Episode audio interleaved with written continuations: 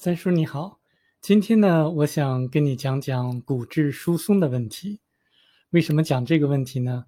你可能也感觉到了，几个礼拜以前，三婶呢，她好像稍微出了一点点事故，受了一点小小伤，可能骨头呢受到一点小小的损害。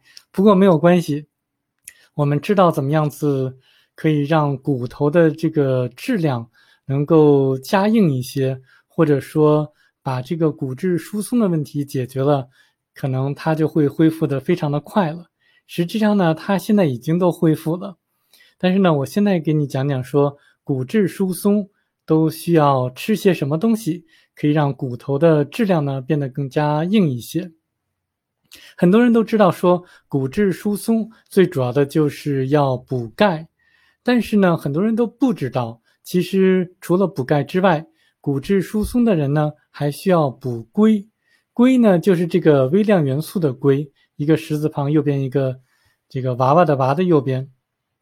那为什么要补硅呢？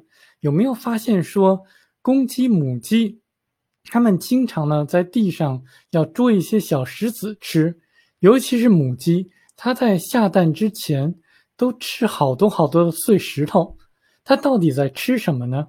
它到底在补什么呢？它实际上呢，就是在补那些小石头、碎石头里面的硅，这个微量元素硅。你有没有感觉到，其实鸡鸡的这个骨头是相当的硬的，它的骨头的质量是非常坚硬的。这就是为什么说骨质疏松的病人呢，其实除了补钙之外，他还需要补硅。那么要从哪里摄取这个硅呢？我其实在这边呢都呃列出来了。我们其实可以从这个谷物啊，像什么米饭呀，还有一些这个呃燕麦啊里面摄取到这个硅，还有比如说像香蕉啊、葡萄干呀、橙子呀、苹果啊这些水果，还有包括像这个一些蔬菜，比如黄瓜呀、芹菜啊之类的。那还有包括像一些像蜜瓜呀、朝鲜蓟呀、蒲公英呀，像这些，呃，都有很多的这个硅在里面。